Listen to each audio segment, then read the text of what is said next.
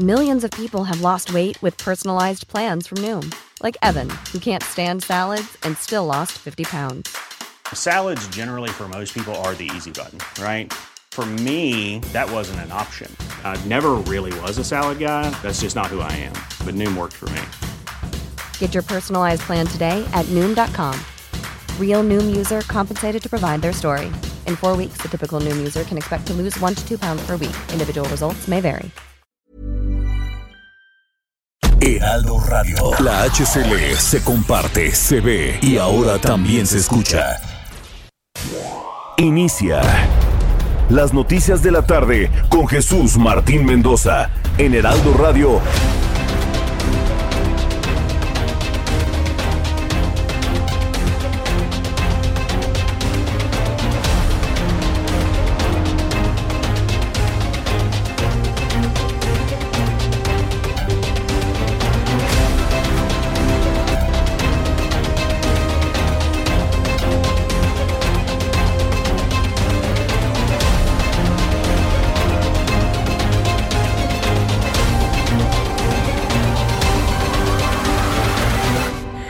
Las 6 de la tarde en punto, hora del centro de la República Mexicana. Bienvenidos, muy buenas tardes. Iniciamos el Heraldo Radio correspondiente a este lunes, 15 de marzo del año 2021.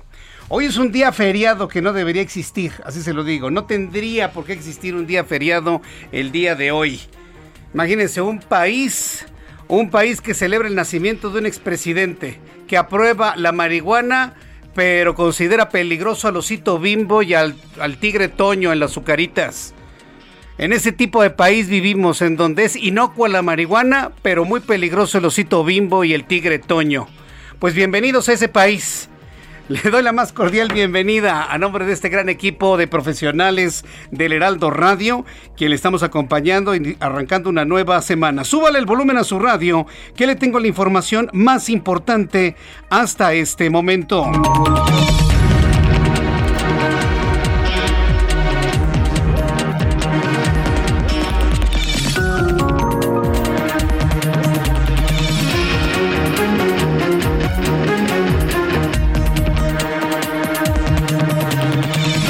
Este resumen de noticias le informo que el presidente de este país anunció que envió una carta al presidente de la Suprema Corte de Justicia de la Nación, Arturo Saldívar, para solicitar una investigación al juez Juan Pablo Gómez Fierro. Este juez es un verdadero héroe nacional, es un hombre valiente, un hombre que no se deja amedrentar y que viendo evidentemente todas las condiciones de país que se tienen, pues simple y sencillamente echa para atrás esta reforma a la ley de la industria eléctrica. Este hombre, este valiente juez, frenó la, eh, la aplicación de la reforma a la ley eléctrica recientemente aprobada. Esto dijo, esto dijo el presidente de la República. Le solicito que el consejo que usted preside determine e informe si la autoridad judicial mencionada, si a la autoridad judicial mencionada le correspondía o no aplicar de manera oficiosa la suspensión a quienes no lo solicitaron y si es de su competencia o no resolver sobre este caso. Un presidente que ni siquiera conoce las competencias del Poder Judicial está de pensarse, ¿no? Evidentemente esa es la, pura, la pura pantalla, es la pura pantalla. Sabe perfectamente bien que el juez tiene toda la competencia del mundo, lo sabe perfectamente bien. Pero ¿ante qué estamos? Estamos ante una orden a querer hacer lo que dicta su santa voluntad. Y bueno, pues vamos a estar eh, muy pendientes de las reacciones. Por cierto, ya hay una reacción ya contestó el eh, presidente de la Suprema Corte de Justicia de la Nación y el presidente de la Suprema Corte de Justicia de la Nación, Arturo Saldívar, le dijo al presidente de la República que tramitará su carta a la entidad correspondiente de la Suprema Corte de Justicia de la Nación, porque en caso de que haya elementos para poder iniciar una investigación le iniciarán en caso de que haya elementos y punto. Eso es lo que le contestó el presidente de la Suprema Corte de Justicia de la Nación. Que entiende el presidente Andrés Manuel López Obrador, la única vez que voy a decir su nombre en este programa, que entiende el presidente de este país que ni el Poder Judicial, ni la Cámara de Diputados, ni la Cámara de Senadores son sus subordinados. No lo son, presidente. son poderes exactamente igual que usted. No son sus peones, no son sus empleados, no son sus criados. El presidente de la Suprema Corte de Justicia no es su criado. Tampoco el presidente de la Cámara de Diputados ni de la Cámara de Senadores. No son sus peones, no son sus sirvientes. Que quede completamente claro eso, ¿eh? Y bueno, pues hay que señalarlo, ¿no? Porque vio el tono en el cual le, ordena, le porque no le está pidiendo, le está ordenando el presidente al presidente de la Suprema Corte de Justicia de la Nación. Es increíble que estemos viviendo un tiempo así en México, de verdad. Solo porque lo estamos viviendo lo creo. Si me lo hubieran platicado, pensaría que es una leyenda o una ficción. Entonces, bueno, tendremos los detalles más adelante aquí en el Heraldo Radio. Además, por su parte, el presidente de la Suprema Corte de Justicia de la Nación, Arturo Saldívar, anunció que el Consejo de la Judicatura Federal revisará si existen elementos para iniciar una investigación contra el juez Juan Pablo Gómez Fierro luego de la solicitud que se hizo el día de hoy. Ya al ofrecer su quinto informe de gobierno, Francisco García Cabeza de Francisco Javier García Cabeza de Vaca, gobernador constitucional de Tamaulipas, Destacó que la entidad crece con solidez y estabilidad en todos los ámbitos y agradeció el apoyo de los tamaulipecos a pesar de los recientes golpes políticos en su contra orquestados por el régimen obradorista desde Palacio Nacional. Esto fue lo que dijo hoy el gobernador constitucional gobernador constitucional del estado de Tamaulipas, Francisco Javier García Cabeza de Vaca. Encabezo este gobierno por la voluntad del pueblo de Tamaulipas y cuento con su respaldo por lo que jamás, escúchese bien, jamás claudicaré ante la adversidad ni bajaré la guardia ante los ataques. Se equivocaron rotundamente aquellos que pensaron que ante las calumnias dejaría de defender las causas de nuestro Estado. Quienes pretenden ignorar la voluntad del pueblo, evidentemente están cometiendo un error. Pues Tamaulipas no se quedará callado y tampoco bajará la cabeza ante otro gobierno que ajeno a la razón pretende imponer su voluntad en nuestra tierra. Así le contestó el gobernador de Tamaulipas también al presidente de este país que busca pues vengarse del desafuero que le hicieron allá por el año 2005. ¿Se acuerda de, que ay lo van a desaforar? Ah, bueno, pues este de esta manera el presidente busca vengarse de aquel desafuero que le hicieron desaforando a un panista. Para que vea cómo son las cosas para que vea, no hay ni perdón ni olvido, evidentemente. En otras informaciones, le diré que este lunes el presidente de este país dijo que no descarta otra ola de COVID en México.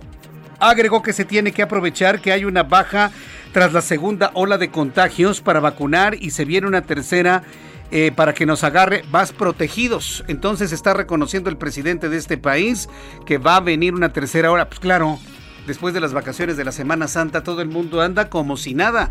¿Vio usted este fin de semana? No, no, bueno.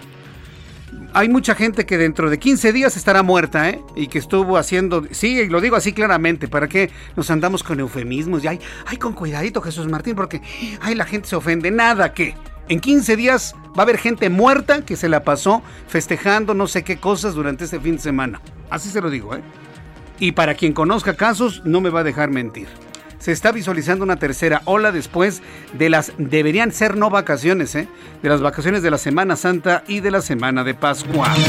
Le informo también que el gobierno de los Estados Unidos acordó recomendar una sentencia de 51 meses contra Jessica Joana Oseguera, hija de Nemesio Oseguera Cervantes el Mencho, tras declararse culpable por participar en tratos financieros con empresas mexicanas identificadas en la Isla Negra del Departamento del Tesoro.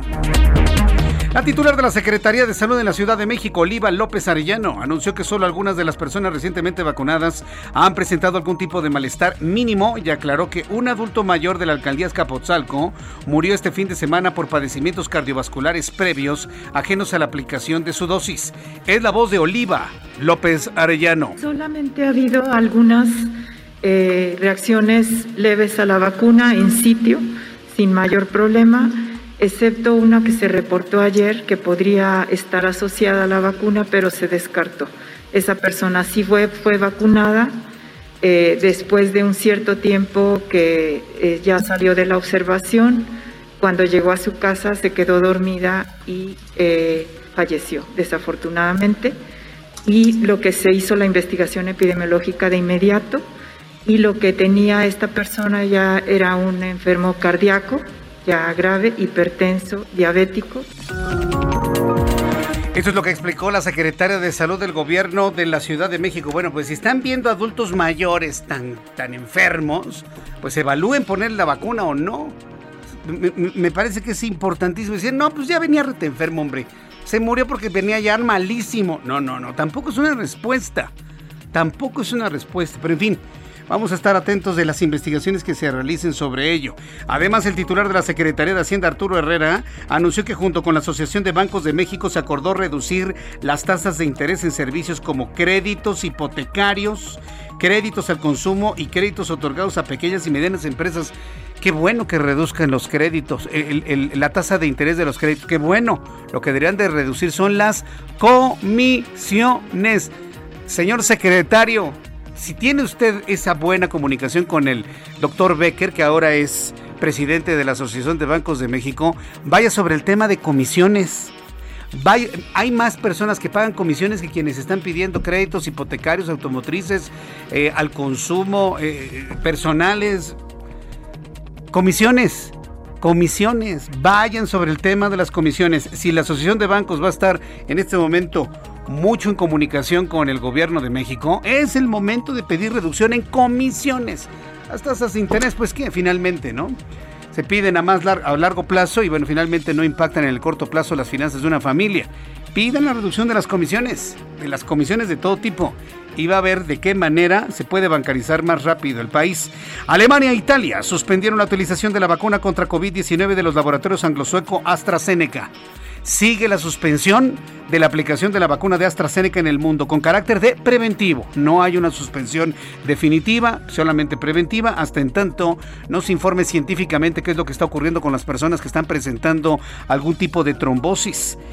Por su parte, el presidente de Francia, Emmanuel Macron, anunció la suspensión de la vacuna a la espera de una recomendación de la Agencia Europea de Medicamentos para el día de mañana martes.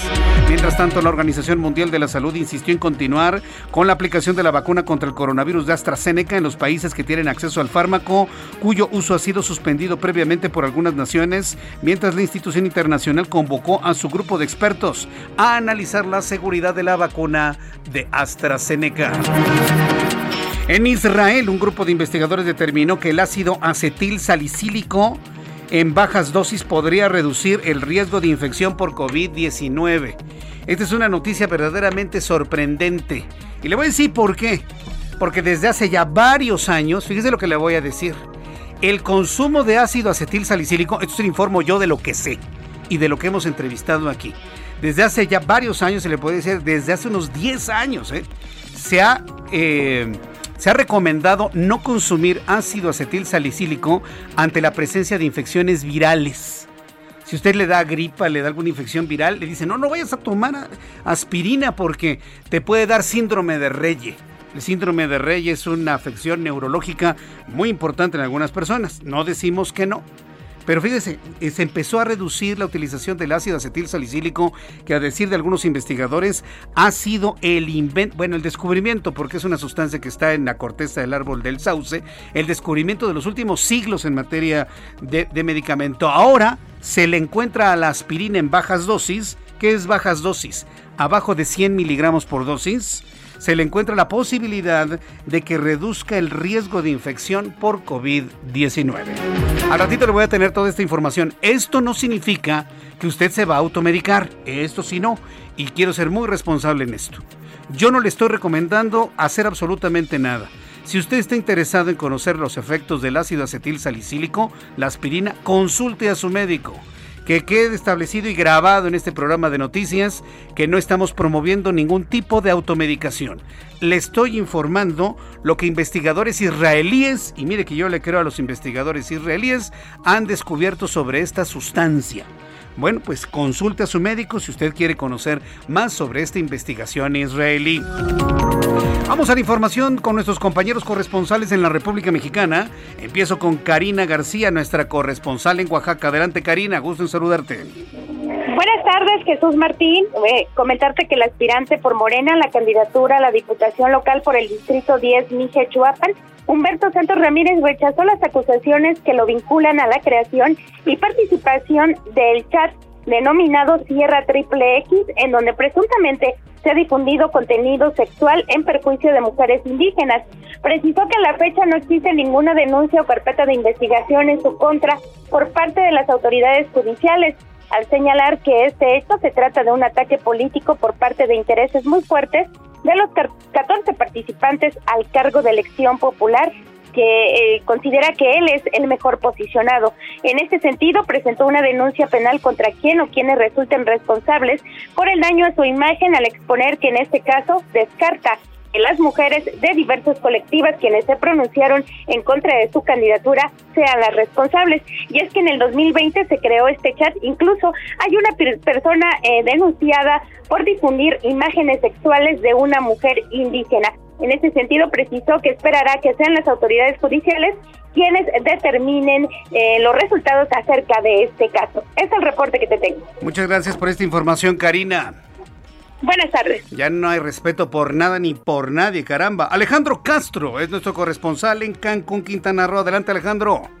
¿Qué tal? Muy buenas tardes a todo el auditorio. Pues comentarte que las asociaciones hoteleras de Cancún, Cozumel y la Riviera Maya rechazaron las modificaciones a las obras del tren Maya en el tramo 5 y también la construcción de un puerto de cruceros en la Riviera Maya, toda vez que aseguran estas obras representan una amenaza para la reactivación turística del Caribe mexicano.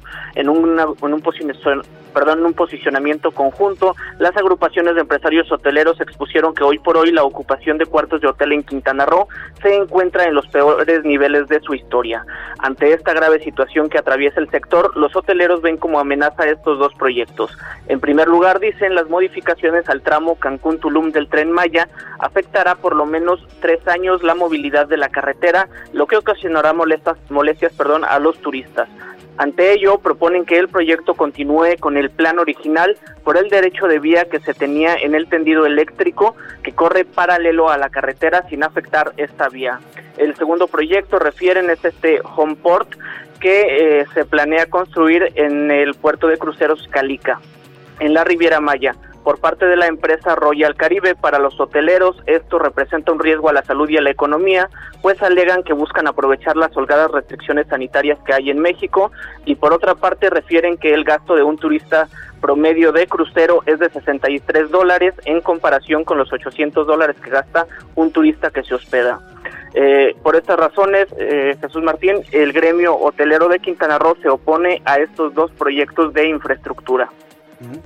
Correcto, Alejandro, gracias por la información. Muy buenas tardes. Muy buenas tardes. Saludo a Leticia Ríos, nuestra corresponsal en el Estado de México. Adelante, Leti, gusto en saludarte. Muchas gracias, Jesús Martín. Te saludo con mucho gusto. A casi un año del inicio de la jornada de sana distancia implementada por el gobierno federal para combatir la pandemia por COVID-19, se sumaron un millón de personas al índice de habitantes en pobreza alimentaria en el Estado de México, aseguró Gilberto Sousa Martínez, presidente del Consejo de Cámaras y Asociaciones Empresariales del EDOMEX. El líder empresarial precisó que en dicho periodo los mexiquenses en pobreza alimentaria pasaron de 2.600.000 a 3.600.000 Aseguró que el confinamiento mal aplicado se ha alargado tanto que la economía ya no puede sostenerse. Destacó que el saldo registrado es una caída superior al 8% en la economía nacional, que implicó el cierre definitivo del 30% de las unidades económicas, así como incertidumbre en la llegada de inversiones. Dijo que en el EDOMEX las condiciones para abrir un nuevo establecimiento comercial se han complicado con nuevos trámites y un limitado acceso a financiamiento por parte de las instituciones bancarias. Hasta aquí mi reporte, Jesús Martín. Muchas gracias por esta información, Leticia Ríos. Gracias, buenas tardes. Seguimos al tanto de todo lo que ocurre en el Estado de México y vamos con nuestros compañeros reporteros urbanos, periodistas especializados en información de ciudad. Rogelio López, qué gusto saludarte, Rogelio, bienvenido. ¿Dónde te ubicas? Muy buenas tardes, es un placer saludarte a ti y a todo el auditorio. Y bueno, pues te comento que hace unos momentos han terminado de elaborar los servicios de emergencia justo aquí en lo que es Canal de Chalco y Piraña en donde, bueno, pues unidades de rescate se dieron a la tarea para poder rescatar a un hombre que se encontró sin vida en el canal de Chalco. Y bueno, pues con ello los servicios de emergencia, así como patrullas, hicieron los cortes a la circulación para que los servicios periciales pudieran trabajar en esta zona. Afortunadamente ya fue liberada la vialidad para los amigos que van hacia la zona de la avenida Tláhuac, lo van a poder hacer sin mayor contratiempo proveniente de lo que es la zona de Cuemanco y bueno, pues así también a nuestros amigos en, en, sentido adverso, bueno, pues lo van a poder circular sin mayor contratiempo. Tenemos muy buena vialidad, ya se retiraron los servicios de emergencia de esta zona y bueno, pues podemos continuar sin mayor contratiempo. Jesús Martín, este es mi reporte. Muchas gracias por la información, Rogelio. Buenas tardes. Hasta luego, buenas tardes. Vamos con nuestro compañero Daniel Magaña. Qué gusto saludarte, Daniel, arrancando la semana. Así es, Jesús Martín, ¿qué tal? Muy buenas tardes, pues ya lo referías, bueno, pues el arranque de semana para algunas personas, pues el día de asueto, y esto es notable en cuanto a la actividad vehicular en algunas vialidades. La zona del anillo periférico sur presenta buenas condiciones viales, incluso las personas que avanzan de la autopista a México, Cuernavaca, esperaba pues mayor actividad en este acceso carretero hacia la Ciudad de México, pero esta hora todavía, bueno, pues es constante para quien se traslada hacia la zona de Tlalpan o utiliza ya el viaducto Tlalpan para poder incorporarse hacia la zona del anillo periférico sur. Esta última vialidad, eh, periférico sur, únicamente con algo de carga vehicular en las obras que se ubican en la zona de Cuemanco, pero realmente, realmente una tarde bastante, bastante agradable. Jesús Martín, el reporte. Muy buena tarde. Gracias, eh, muy buenas tardes eh, por la información. Daniel. Continuamos atentos. Continuamos atentos y saluda a Augusto Atempa. Hola Augusto, ¿cómo te va? ¿Dónde te ubicas? Excelente tarde, Jesús Martín. Yo me encuentro sobre la avenida Insurgente Sur. de mencionarte que esta avenida en ambos sentidos se encuentra bastante fluida para los que buscan llegar tanto al eje 10 como los que buscan llegar hacia la zona de periférico. Hay que tener mucha precaución porque es una de las avenidas más utilizadas por ciclistas y hay que recordar que hay un carril confinado para ellos, un carril que se confinó durante esta época de pandemia y eh, hay elementos de la Secretaría de Seguridad Ciudadana, de control de tránsito eh, revisando que esto se lleve a cabo. Si algún automovilista lo invade, es multado por estos eh, elementos. Otra de las avenidas que también presenta muy buen avance es la avenida Revolución, esto desde el eje 10 hasta el tramo de Mispac. Esto también es en ambos sentidos y representa también una muy buena alternativa para todos aquellos que salen de casa y buscan utilizar esta avenida. Jesús Martín, el reporte. Augusto Tempa, muchas gracias. Muy buenas tardes. Hasta luego, muy buenas tardes. Augusto Atempa con toda esta información. Cuando el reloj marca a 6 de la tarde con 21 minutos, vamos a revisar lo que sucedía un día como hoy en México, el mundo y la historia, hoy 15 de marzo, con Abraham Arreola. Amigos, bienvenidos. Esto es un día como hoy en la historia, 15 de marzo. 1861 se decreta el uso en México del sistema métrico decimal.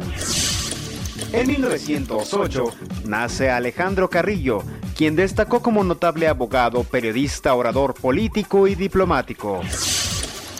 En 1916, el general Pershing, al frente de la expedición punitiva, entra en territorio mexicano para tratar de capturar a Francisco Villa por haber atacado Columbus semanas atrás. En 1925 se funda la Liga Nacional de la Libertad Religiosa, que habría de tener un papel importante en la guerra cristera. Además, hoy es el Día Mundial de los Derechos del Consumidor. Amigos, esto fue un día como hoy en la historia. Gracias. Muchas gracias por eh, la información, Abraham Arreola. Te agradezco mucho lo que nos recuerdas. Sucedió un día como hoy. 15 de marzo. Vamos a revisar rápidamente las condiciones meteorológicas para las próximas horas. Esperemos que llueva. Mire, hoy como a las tres y media, cuatro se nubló, empezó a llover un poquitito, pero ya el pronóstico indica que ya, ya, ya se le pasó. No termina de empezar a llover bien en el centro de la República Mexicana y esto nos sume en una sequía tremenda, tanto en el norte occidente como en el centro del país. No así en el sur sureste de la República Mexicana, en donde ya se están registrando algunas, algunas lluvias. ¿Qué dice el Servicio Meteorológico Nacional? que esta noche y madrugada se pronostica caída de aguanieve y nieve en sierras del norte de Baja California y norte de Sonora. En las próximas horas el Frente Frío número 42 dejará de afectar a México y el Frente Frío número 43 ingresará y recorrerá el noroeste del país. Va a interaccionar con un vórtice de núcleo frío y también estamos ante la decimosegunda tormenta invernal. Qué lejos suena eso, ¿no? Para el centro del país y el sur, que está haciendo un calor impresionante qué calor ha estado haciendo. En este momento el sol brilla de una manera pues particular, como sol de invierno, pero ya empieza con un calor importante. Hay lugares, por ejemplo, del estado de Jalisco en donde se han pronosticado temperaturas de hasta 45 grados en Jalisco. Por ejemplo, para el estado de Morelos, en la zona de balnearios y la ciudad de Cuernavaca, se pronostican temperaturas cercanas a los 40 grados en los próximos días. Aquí en la capital de la República podríamos tener máximas que superen los 33 grados en los próximos días. Sin embargo, todo podría refrescarse si avanza el Frente Frío número 43 de la temporada invernal. Por lo pronto, ya con estos elementos que le doy a conocer, pronóstico del tiempo para las siguientes ciudades. Amigos que nos escuchan en Acapulco Guerrero, en este momento temperatura 27 grados, mínima 22, máxima 28. En Guadalajara, Jalisco, 29 grados en este momento, mínima 7, máxima 31. Monterrey, mínima 21, máxima 33. Y aquí en la capital de la República. El termómetro en este momento está en 23 grados. En algunos puntos, según esto, llueve. Mínima 11 y máxima 28 grados Celsius. Cuando son las 6 de la tarde con 25 minutos voy a ir a los anuncios y al regreso le tengo los detalles de la información del día de hoy. Le invito para que me escriba a través de mi cuenta de Twitter el día de hoy arroba Jesús Martín MX y escúcheme en el canal de YouTube Jesús Martín MX. Escuchas a Jesús Martín Mendoza con las noticias de la tarde por Heraldo Radio, una estación de Heraldo Media Group. Heraldo Radio.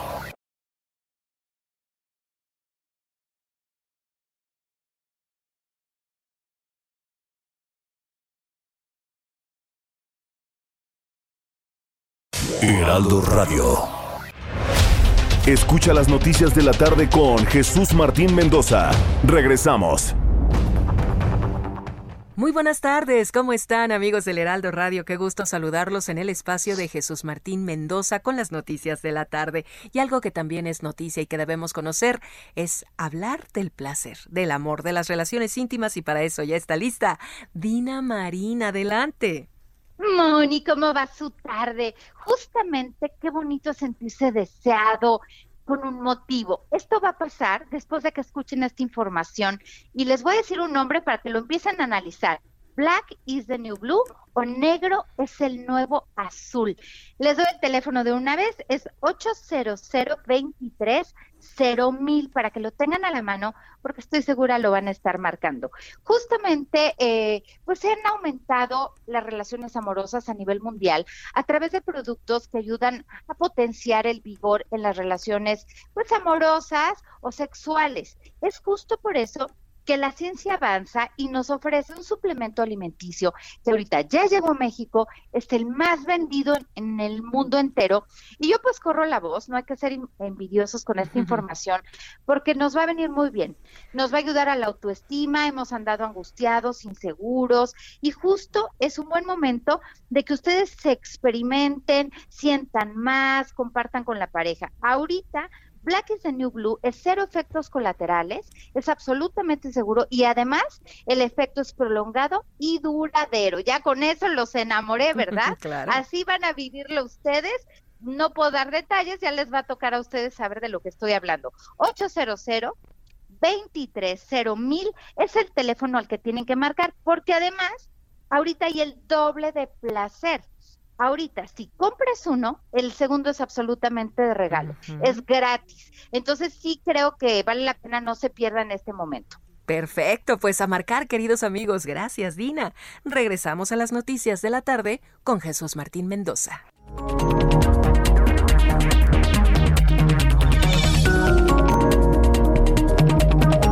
Ya son las 6 de la tarde con 32 minutos, las 6 de la tarde con 32 minutos, hora del centro de la República Mexicana. Muchas gracias por sus comentarios, sus opiniones que siguen llegando a través de mi cuenta de Twitter, arroba Jesús Martín MX. Para quienes me están escribiendo a través de Facebook en las noticias con Jesús Martín Mendoza, muchísimas gracias por estar presentes. Bien, vamos con las noticias del día de hoy. Eh, al presidente no le gusta que nadie lo contradiga y la verdad en este momento está más enojado que nunca. El presidente está enojado. No duerme. Hoy lo volví a ver con un dejo de sueño, con unas bolsas en los ojos. No duerme. Yo creo que el señor Alcocer debería de ir a la casa, allá en Tlalpan del presidente, porque él duerme allá, y darle algo para que duerma. No duerme basta, basta ver alguna fotografía, alguna imagen de la mañanera. Yo no veo la mañanera. He visto algunos videos de extractos de algo que pudiese llegar a ser interesante. y necesita dormir el presidente. ¿eh? La verdad necesita dormir. Está muy enojado, no duerme porque todo el mundo lo critica, todo el mundo lo critica, inclusive hasta las entidades, pero a ver, fíjense, lo que es lo que hace una empresa calificadora, lo que hace una empresa calificadora, ahí le va, para que usted me entienda. Una empresa calificadora es una entidad que evalúa el beneficio riesgo de una entidad, de un país y le recomienda a inversionistas si puede invertir o no ahí. Es como, por ejemplo, un asesor financiero que le dice, oye, ¿me conviene invertir en CETES? Mira, si te conviene, no te conviene por esto, por esta razón. Pero de ahí a que le diga, no, no, no, es que el, el CETE te va a devorar y te va a comer y hace todo por estar en contra del CETE, pues no. Le da una información técnica. Le da una información técnico-financiera de riesgo o ventaja de una entidad o de un país. Nada más, es lo único que hace una calificadora. Pero el presidente dice que son hipócritas, que son la ultraderecha, que están comprados por los adversarios, que porque están destinados a criticarle las cosas que han hecho y no sé qué cuántas cosas más, que porque no evalúan la felicidad de la gente y cosas tan extrañas, tan, tan pueriles que hemos conocido a lo largo de estos dos años y medio. Bueno, pues queriendo quedar bien con el presidente de la República, el senador Ricardo Monreal ha hablado de regular a las calificadoras. Mire, hablar de regular a las calificadoras es como decir, México va a regular al Fondo Monetario Internacional. México va a regular a la Corte Penal Internacional. No, México va a regular a la Unión Europea. Es lo mismo. Pero ¿sabe cuál es el problema? Que la gente menos informada, la gente que menos escucha noticias, la gente menos preparada, y no por culpa de ellos, sino por las condiciones de país en generaciones, se la creen. Se la creen. Y dicen, ah, no, sí, sí, sí. Se la creen. Y ese es, ese es el principal problema que tiene nuestro país, que la mayoría de la gente les cree lo que dicen. Y los que más o menos le entendemos un poquito este tipo de cosas, pues no le creemos, porque evidentemente sabemos que es un manejo ahí tremendo. ¿no? Entonces se lanza una propuesta para regular entidades internacionales que califican el riesgo o las ventajas de invertir en México. Bueno, hoy el coordinador de Morena en el Senado de la República, Ricardo Monreal, negó un interés para regular a las calificadoras de riesgo. Ni pueden regularlas, por Dios. Al señalar que no están preparando una iniciativa al respecto, luego de que este fin de semana se publicó en su portal de internet un artículo donde señala una necesidad en la regulación. El pasado fin de semana, Ricardo Monreal publicó tres textos en su página personal, uno de ellos titulado Las calificadoras de riesgo entre la técnica y la política, en el que aseveró que el impacto de las empresas calificadoras de riesgo y los conflictos de intereses que existen en su operación hace necesaria una regulación que garantice su objetividad, lo que causó diversas reacciones en redes sociales, las mismas que también pretenden regular.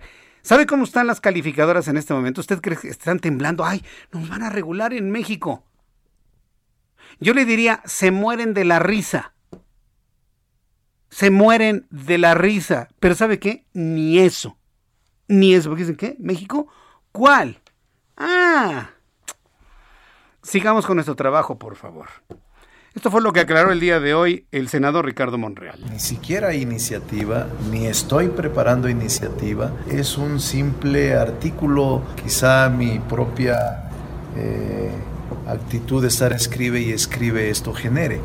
Pero era un fin de semana largo y escribí dos artículos, uno sobre las calificadoras y la necesidad de regularse, pero no estoy proponiendo una iniciativa, sino es una historia de las calificadoras. Pero es que aparte no se pueden regular. Sí, a ver, regule el Fondo Monetario Internacional, digo.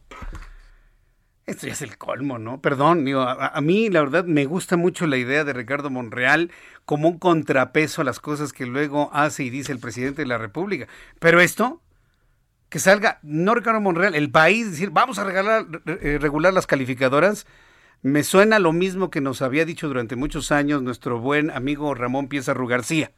Es estar enfermo de importancia. Es darnos una importancia que no tenemos en el concierto internacional.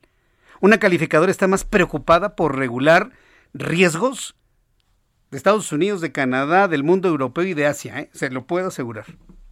Es darnos una importancia que tristemente, lamentablemente no tenemos. Deberíamos tenerla, pero no, no la tenemos. Entonces quedó esto como un petardazo nada más.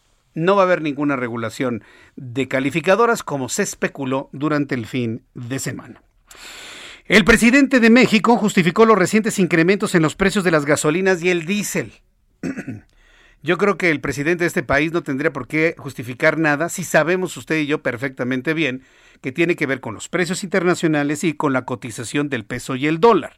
Sin embargo, hoy salió a explicar eh, las razones del incremento en el precio de la gasolina, al asegurar que ha habido especulación, por lo que llamó a los distribuidores a no incurrir en aumentos injustificados y adelantó que se les está entregando incentivos. Pues no, tiene que ver con el incremento en el precio internacional del petróleo y el incremento de la fortaleza del dólar. El dólar se ha fortalecido por dos razones. Uno, por el factor Biden. Hay más confianza en invertir en los Estados Unidos, se fortalece un dólar. Y por el programa de vacunación contra COVID-19 que ha generado certezas de poder regresar lo antes posible a una normalidad, a una normalidad económica en los Estados Unidos. Estos dos factores han fortalecido el dólar. Y un dólar fuerte nos implica que tengamos una gasolina más cara. Así como están las cosas. Según el presidente, esta especulación se ha, venido dando en los últimos 30 días e insistió en que su gobierno tiene el compromiso de no aumentar los precios de los combustibles y terminar con los gasolinazos. ¿Se da cuenta usted de este argumento del presidente? ¿Para quién es el argumento? Para la gente menos informada. Usted y yo sabemos que el presidente no incide en el precio de las gasolinas, ni siquiera la Comisión Reguladora de Energía. Es un proceso que quedó precisamente en la reforma energética de oferta y demanda, tipo de cambio, precio del petróleo. Nada más. El, gobierno ya no determina gasolinazos entre comillas. Y si vamos a hablar de gasolinazos, la gasolina ha subido cuatro pesos en la última semana y media. Cuatro pesos. Cuando subía 50 centavos, 20 centavos en tiempos de Enrique Peña Nieto, se hablaba de gasolinazo y era la noticia número uno y estaba a ocho columnas en los periódicos. En esta ocasión ha subido cuatro pesos y nadie brinca. ¿Quiere escucharlo al presidente esta mañana? Se lo voy a poner nada más un pedacito, ¿eh? tampoco lo haré sufrir. En los últimos días ha habido una especulación en cuanto al precio de combustible, sobre todo gasolinas. Ya se está eh, revisando porque se están entregando incentivos a los distribuidores que no se ven reflejados en el precio final al consumidor. Entonces es un llamado a todos los distribuidores para que no se aumente el precio de los combustibles de manera injustificada. ¿Cuál especulación, presidente? O sea, hasta los distribuidores de gasolina han mercado. ¿De qué está hablando el presidente? ¿De qué está hablando? ¿Cuál especulación? ¿Cuál especulación? Es un asunto que tiene, que que ver con tipo de cambio, nada más y nada menos. Y el precio internacional del petróleo, ¿cuál especulación? Hoy sí se quiso echar una culpa que no le corresponde. Nadie lo está culpando el precio de la gasolina. Nadie, porque la gente sabemos perfectamente bien qué es lo que incide en el precio. Si no lo supiéramos, tendría el país paralizado con cuatro pesos. ¿Dónde están los asesores del presidente de la República? ¿Dónde están? Yo nada más me pregunto, ¿dónde están los asesores? Es un hombre que va solo en sus declaraciones, solo, absolutamente solo. Si tuviese algún tipo de recomendación, no hubiera hecho ese comentario el día de hoy. No viene el caso. Si acaso decir que eh, bajará la gasolina, nada más dejen que se estabilice la cotización peso dólar, punto. Y ya. Incrementar las producciones de petróleo para bajar los precios, qué sé yo pero no hablar de una especulación que sinceramente no existe. En otras noticias, un juez federal vinculó a proceso y decretó prisión preventiva oficiosa contra Alejandro Escárcega Adame el Tocayo, presunto integrante del grupo criminal La Línea, quien supuestamente guarda relación con la matanza ocurrida en Bavispe, Sonora. El Tocayo, así le llaman, enfrentará un proceso por su presunta responsabilidad en el delito de delincuencia organizada con la finalidad de cometer delitos contra la salud, por lo que permanecerá interno en el penal de máxima seguridad del Altiplano en el Estado de México. También le voy a informar también le voy a informar sobre Basilia Castañeda, que es presunta víctima de Félix Salgado Macedonio, víctima de violación, claro. reveló que la Comisión Nacional de Honestidad y Justicia de Morena la citó a comparecer nuevamente en una audiencia de legatos, pero determinó no acudir debido al poco interés por parte de la comisión en escucharla de manera directa y solo recibir su testimonio a través de una grabación de audio. Además de su negativa a obtener las pruebas adecuadas para confirmar las condiciones de discriminación, vulnerabilidad o violencia de género que garantizarían cumplir con su obligación de operar con perspectiva de género, pruebas que asegura solicitó en tiempo y en forma. Es decir, ante la falta de interés por parte de esta Comisión de Honor y Justicia, del, del, Movimiento de Regeneración Nacional, pues las víctimas de violación de, de Salgado Macedonio han empezado ya a echarse para atrás. Inclusive una mujer que fue violada en 1998 ha desistido de continuar con su denuncia debido a que el delito ya prescribió. Desde 1998. Estamos hablando de 20, 23 años. 23 años de ocurridos aquellos hechos. Bueno, entonces esto es lo que prevalece en torno a Salgado Macedonio, que este fin de semana, como usted lo recordará, el viernes en la noche, el Movimiento de Regeneración Nacional confirmó que Salgado Macedonio es su candidato al gobierno de Guerrero. Y, y, todas, las mujeres, todas las mujeres de Morena están, mire, colgadas de una lámpara. Hoy lo comentaba precisamente en el programa de televisión. La disidencia en Morena ya inició. La disidencia ya es visible y es disidencia femenina. Son las mujeres. Inclusive, hablo hasta de Citlali Hernández, ¿eh? la secretaria general del partido la que va en combinación con Mario Delgado. Está ella considerando que eh, Félix Salgado Macedonio no debería ser el candidato, pero mire, sea como sea, Félix Salgado Macedonio es el candidato de Morena al gobierno del estado de Guerrero. ¿Cuál es la última, cuál es la última alternativa que tienen? ¿Sabe cuál es la última alternativa que tienen? Pues no votar por Salgado Macedonio allá en Guerrero hay una gran convocatoria para votar por algún otro candidato. ¿Y cuál es el candidato que le sigue o que está más cerca de Félix Salgado Macedonio? Es Mario Moreno Arcos. El candidato de la alianza va por Guerrero, conformada por el PRI y por el PRD. Él es el que le lleva cuatro, tres puntos de distancia, prácticamente están en un empate técnico. Y bueno, pues estaremos muy atentos a ver qué es lo que ocurre. Hoy voy a conversar con Mario Moreno.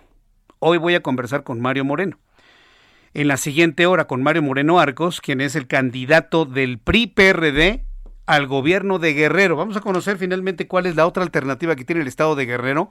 ¿Con qué objeto? Primero que llegue un hombre que conoce Guerrero. Y en segundo lugar, para que no llegue un violador como apareció con luz en el Palacio Nacional. Un violador no será gobernador. y en, en ese interés de las cosas, es que ha cobrado un gran interés la campaña que está haciendo otro candidato, ya que Morena no lo quitó. Bueno, pues el, el Estado de Guerrero podría darle un gran castigo al movimiento de regeneración nacional. Cuando son las 6 de la tarde con 46 minutos hora del centro de la República Mexicana. Noticias aquí de la capital de la República. Le informo que la jefa de gobierno de la Ciudad de México, Claudia Sheinbaum, dio a conocer que a partir de este miércoles 17 de marzo comenzará la vacunación contra COVID-19 a adultos mayores en la alcaldía Venustiano Carranza, donde se instalarán dos macrounidades de vacunación para llegar a la meta de 91.241 dosis para el 23 de marzo. Claudia Sheinbaum explicó que en este mismo periodo también se aplicará la segunda dosis a los adultos mayores en las alcaldías Iztacalco, Xochimilco y Tláhuac por lo que las autoridades de salud de la capital ya están contactando a los pacientes para que reciban la fecha en la que tienen que acudir. La jefa de gobierno de la Ciudad de México comentó lo siguiente. Y el día de hoy anunciamos la continuidad del programa.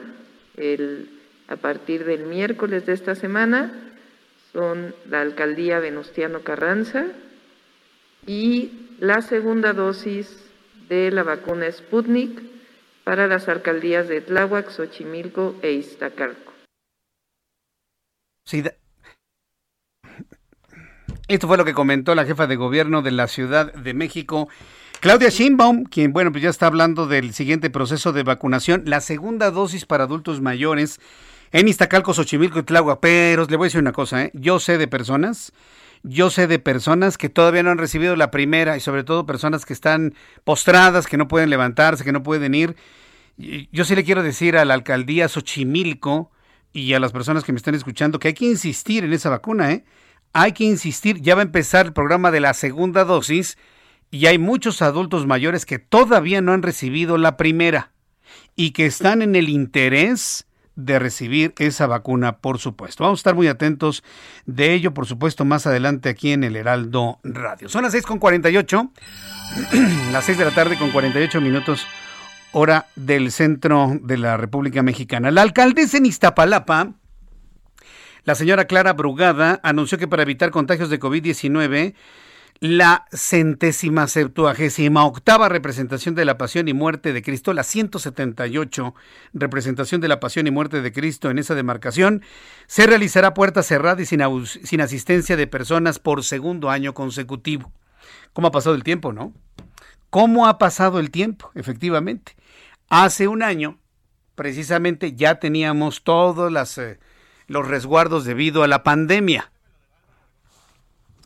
eh, lo, de la pandemia, pero imagínense, estábamos ya con el inicio de lo que era la pandemia, en la restricción de casos, y ahora ya nos alcanzó un siguiente año y no va a haber presencia de nadie en la representación teatral, en la representación teatral de la pasión y muerte de Cristo que se hace en Iztapalapa. E insisto, es una representación teatral no tiene aprobación eclesiástica, ni se le quitan los pecados si usted va al cerro y ve a, alguien que aparenta ser Jesucristo y que le dan de latigazos y con argumentos y papeles totalmente distorsionados que nada tienen que ver con, con eh, el texto bíblico. Está, está, tropicalizado a cosas muy, muy mundanas. A mí la verdad no me gusta, ¿eh? se lo digo así con toda franqueza. A mí no me gusta esa, esa representación en Iztapalapa. No me gusta en lo más mínimo. Pero bueno, finalmente es una forma en la que uno interioriza durante los días durante los días santos para la Iglesia Católica. ¿Con quién vamos, Orlando?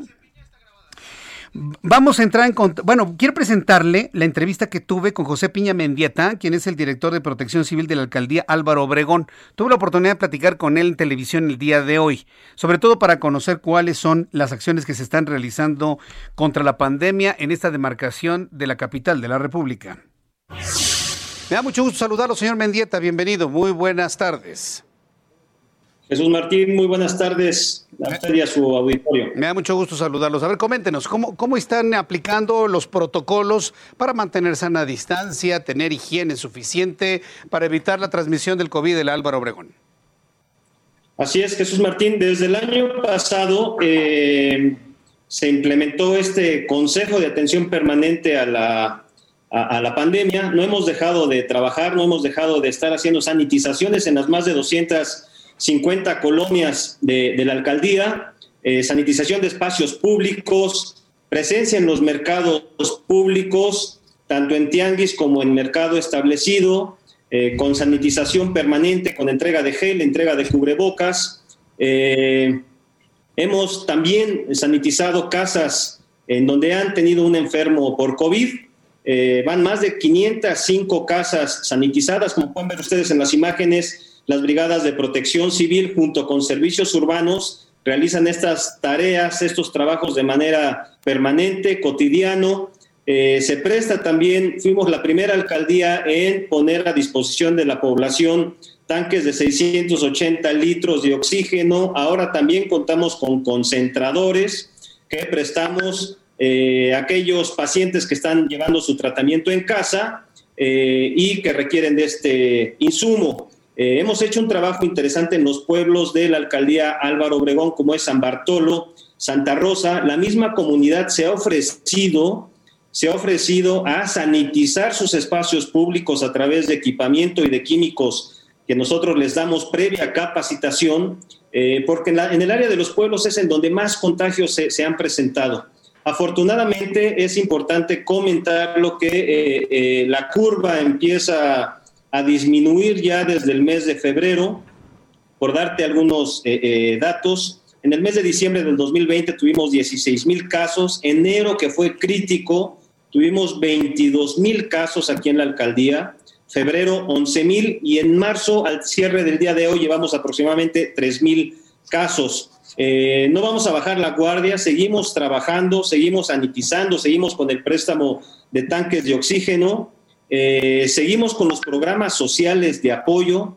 Eh, somos de las alcaldías también que realiza, que practica el mayor número de pruebas COVID. Tenemos eh, un alto número de personas detectadas como positivas. La gente nos dice, oye, ¿por qué Álvaro Obregón es la que más contagios tiene? es la alcaldía que más pruebas COVID realiza y eso nos permite tener una detección Muy bien. Eh, eh, poquito más acercada a la realidad de las personas contagiadas. Bueno, pues eh, señor Mendieta, creo que ha hecho usted una exposición muy clara, muy completa de las acciones que están realizando en Álvaro Obregón. Me queda claro que en la zona poniente de la alcaldía es donde más contagios hay, porque es una alcaldía muy grande digo, y tiene de todo tipo de, colonias. Entonces el mayor problema lo tiene en la zona de la, de la serranía de la montaña, ¿no? de la Ciudad de México. La, zona de los pueblos, pegado a la parte rural. Hay que recordar que Álvaro Obregón empieza ahí por donde está Viveros, frente a Viveros, y se extiende hasta Santa Fe. Tenemos parte del desierto de los Leones, la zona del Pedregal. es muy grande. Una zona muy, muy, muy popular en el centro de la alcaldía, donde hay gran hacinamiento, y eso también ha generado que los contagios se incrementen. Pues señor Mendieta, gracias por tomar esta comunicación. José Piña Mendieta, gracias por estar con nosotros. Le agradezco mucho esta explicación y que siga el trabajo allá en Álvaro Obregón. Gracias. Bien, pues esto es lo que están haciendo en la alcaldía Álvaro Obregón, así como en otras alcaldías de la Ciudad de México y en otras partes de la República Mexicana. Apoya los mensajes, resumen de noticias, actualización de números COVID, reporteros, mucho más aquí. Escuchas a Jesús Martín Mendoza con las noticias de la tarde por Heraldo Radio, una estación de Heraldo Media Group. Heraldo Radio, la HCL se comparte, se ve y ahora también se escucha. Heraldo Radio. Escucha las noticias de la tarde con Jesús Martín Mendoza. Regresamos.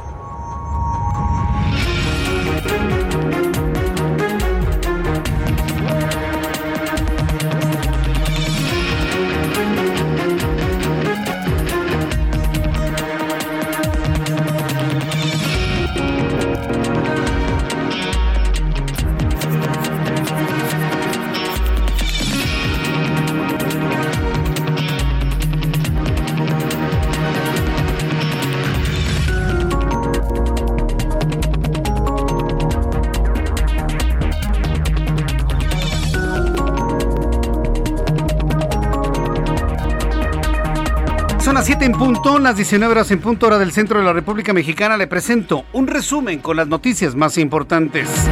La bancada del Partido Acción Nacional en el Senado de la República advirtió que las amenazas del presidente de este país al Poder Judicial por la suspensión de su reforma eléctrica demuestran sus intenciones de instaurar en el país un Estado absolutista.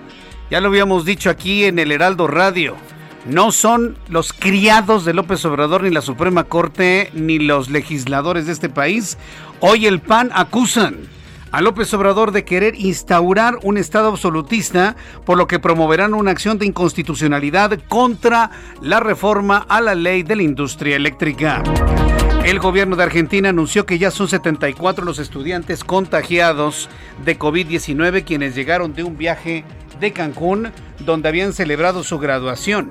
Ante esta situación, el Ministerio de Salud del país del país pampero ordenó evitar viajar a este destino turístico de México y anunció que las personas que lleguen a territorio argentino PCR negativo a su regreso con 72 horas de anticipación al vuelo y una vez que el país debe cumplir con un aislamiento de 10 días para evitar la propagación del virus. Así que bueno, Argentina confirma que son 74 los estudiantes contagiados de COVID.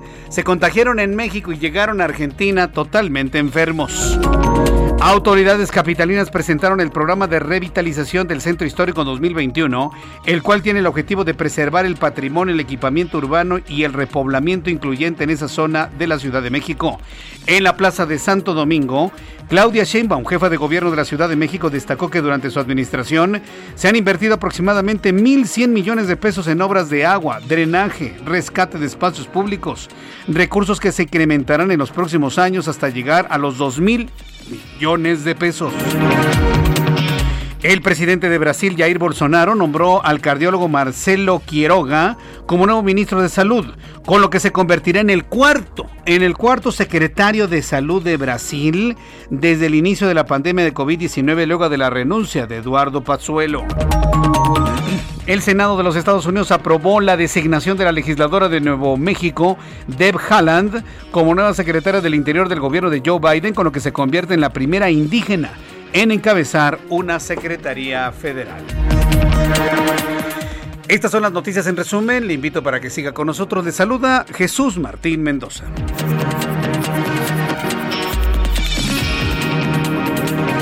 Ya son las 7 con 3, las 19 horas con 3 minutos hora del centro de la República Mexicana. Escuche usted el Heraldo Radio, yo soy Jesús Martín Mendoza y le acompaño como todas las tardes para nuestros amigos que nos sintonizan a partir del día, a partir del día de hoy, evidentemente para el nuevo público y a partir de esta hora en algún punto de la República Mexicana. Sean ustedes bienvenidos a las noticias. Vamos con nuestros compañeros reporteros urbanos, periodistas especializados en información de ciudad.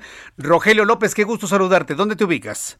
Gracias, hemos recorrido todo lo que es el eje 4 sur, desde el tramo comprendido del eje central Lázaro Cárdenas. Para los amigos que van hacia el oriente de la ciudad, lo van a poder hacer sin mayor contratiempo.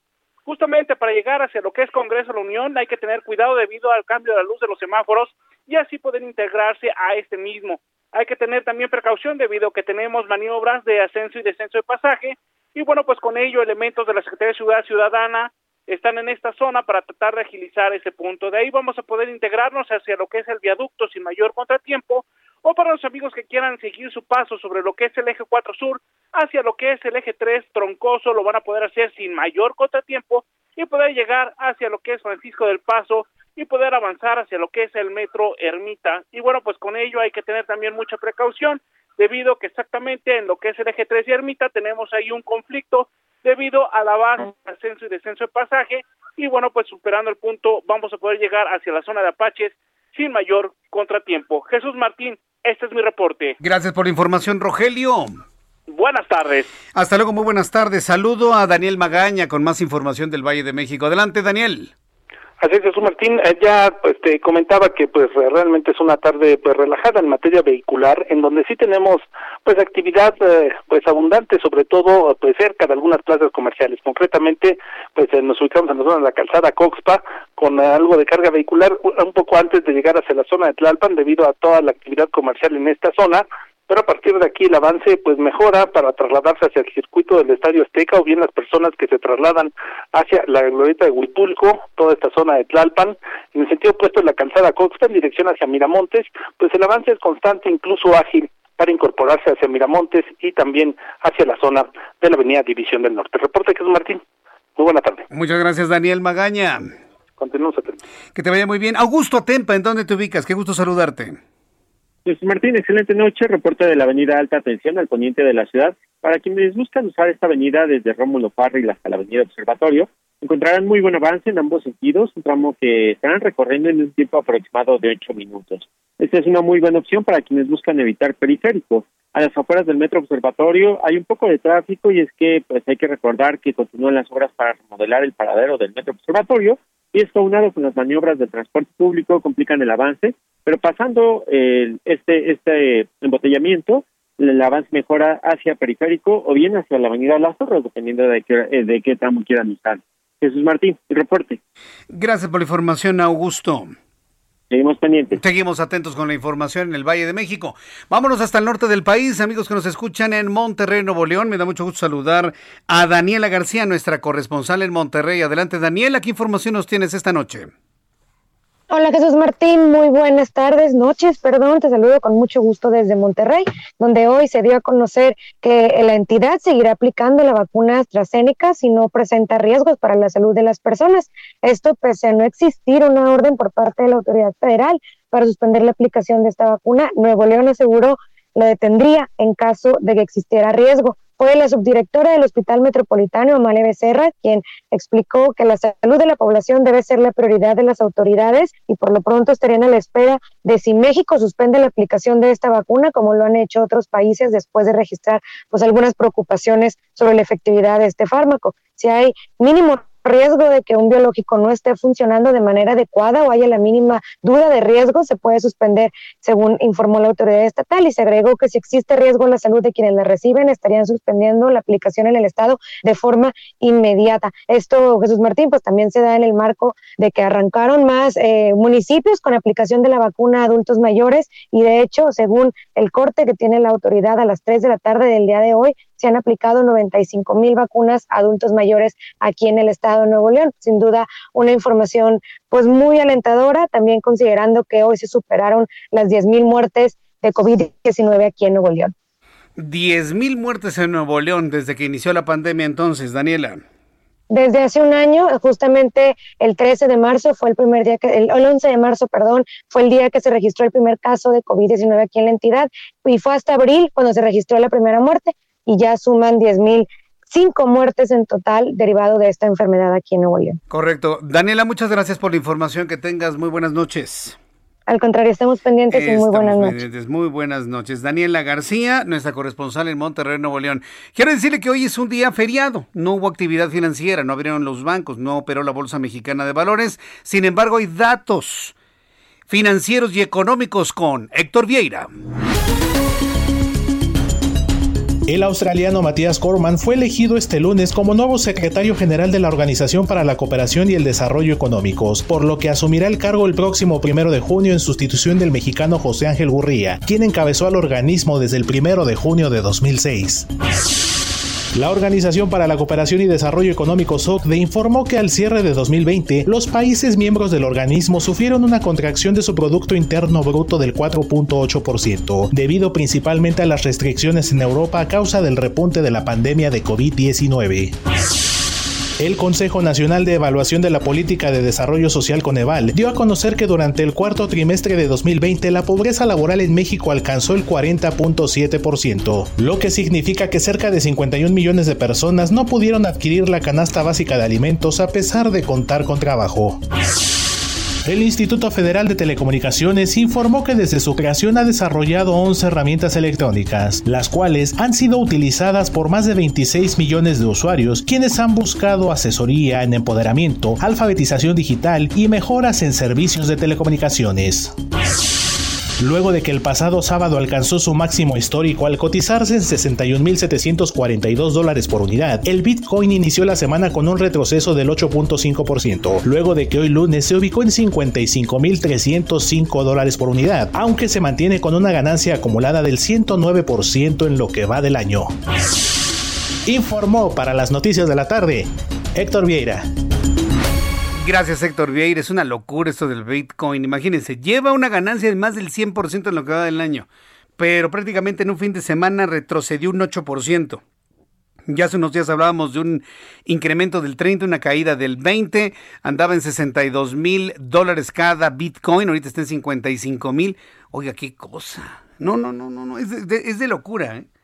Por eso, mire, mejor más ortodoxos nos vamos a los instrumentos más... Eh, tradicionales y de esta manera no le erramos. Por eso siempre hay que seguir las recomendaciones de Juan Musi. Mañana martes voy a tener su comentario, su análisis aquí en el Heraldo Radio. No se lo vaya a perder.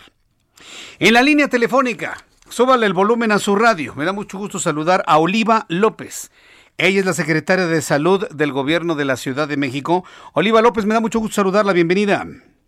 Buenas noches, Jesús. Saludos a ti y a tu auditorio. Muchas gracias. Em, empecemos por Debo decirlo y debo reconocerlo, por lo que les ha salido muy bien, que son los las vacunaciones en diversas alcaldías de la Ciudad de México. El miércoles empieza eh, vacunación en dónde, en qué alcaldía, secretaria. Empezamos Venustiano Carranza, primera dosis. Estimamos ahí vacunar 91.241 personas y sería con vacuna Coronavac de la empresa Sinovac. Ajá. Entonces, eh, em, empiezan entonces el próximo miércoles. ¿Cuántas vacunas se han aplicado hasta este momento, del dato que usted tiene hasta este momento, en todos los, en el protocolo de vacunación, desde que empezó hasta este momento? Ya llevamos más de 400 mil eh, adultos mayores vacunados, ya 430 eh, mil, más de 430 mil, y tenemos previsto vacunar en Venustiano Carranza más de 90 mil, 91 91.241 y segunda dosis de Sputnik en Xochimilco, Tláhuac, Iztacalco, que también empezamos el miércoles y ahí estaremos eh, vacunando otros 176 mil adultos mayores, pero ya serían de segunda dosis. ¿Cómo lo han hecho? ¿Por qué ha resultado tan, tan bien organizado y la gente sale muy satisfecha de la vacunación? Digo, sé que son pocas vacunas, deberían ser más, pero bueno, con lo que se tiene parece que se han organizado muy bien y esto lo, lo digo en comparación de experiencias que hemos visto en el Estado de México y en otras entidades de la República Mexicana donde ha habido momentos de desesperación. Aquí no, la gente se tarda lo mucho una hora en la espera, tal vez menos, media hora, 40 minutos les ponen música, están atentos de ellos. Eh, eh, ¿Quién diseñó ese protocolo? ¿Cómo es que lo hacen? Porque debo reconocer que les ha salido bien. Bueno, aquí es un trabajo muy coordinado entre el gobierno de México y el gobierno de la Ciudad de México, con servidores de la Nación, de Secretaría de Bienestar, con Secretaría de Salud, que es quien da las, eh, la vacuna, el biológico, la disponibilidad, el número de, dosis eh, disponibles, y con el gobierno de la ciudad, que encabeza la jefa de gobierno. Ella está coordinando en el nivel local toda la parte logística con las distintas secretarías e instituciones. Está participación ciudadana, están eh, también toda la gente de Pontepila, está desde luego Secretaría de Salud de la ciudad, pero también las otras instituciones SIMS e ISTE y la seguridad muy coordinada con Sedena, CEMAR y Guardia Nacional. Yo creo que lo que ha resultado es un trabajo de equipo local y nacional, donde cada quien pone lo que es experto en hacer. Entonces, se recibe a los adultos mayores, se registra rápido, se pasan a la vacunación, nosotros nos encargamos de toda la red de frío y de garantizar la seguridad del biológico en términos técnicos, eh, del manejo del biológico y desde luego acompañados por eh, seguridad que es OSEMAR, SEDENA, Guardia Nacional y también servidores de la Nación. Mm, ese es lo único que me preocuparía, que los servidores de la Nación, con sus chalecos de Morena, le estén diciendo a la gente, pero tiene que votar por Morena el 6 de marzo. Eso no está ocurriendo, ¿verdad? ¿O sí está ocurriendo? No, no, no está ocurriendo de ninguna manera.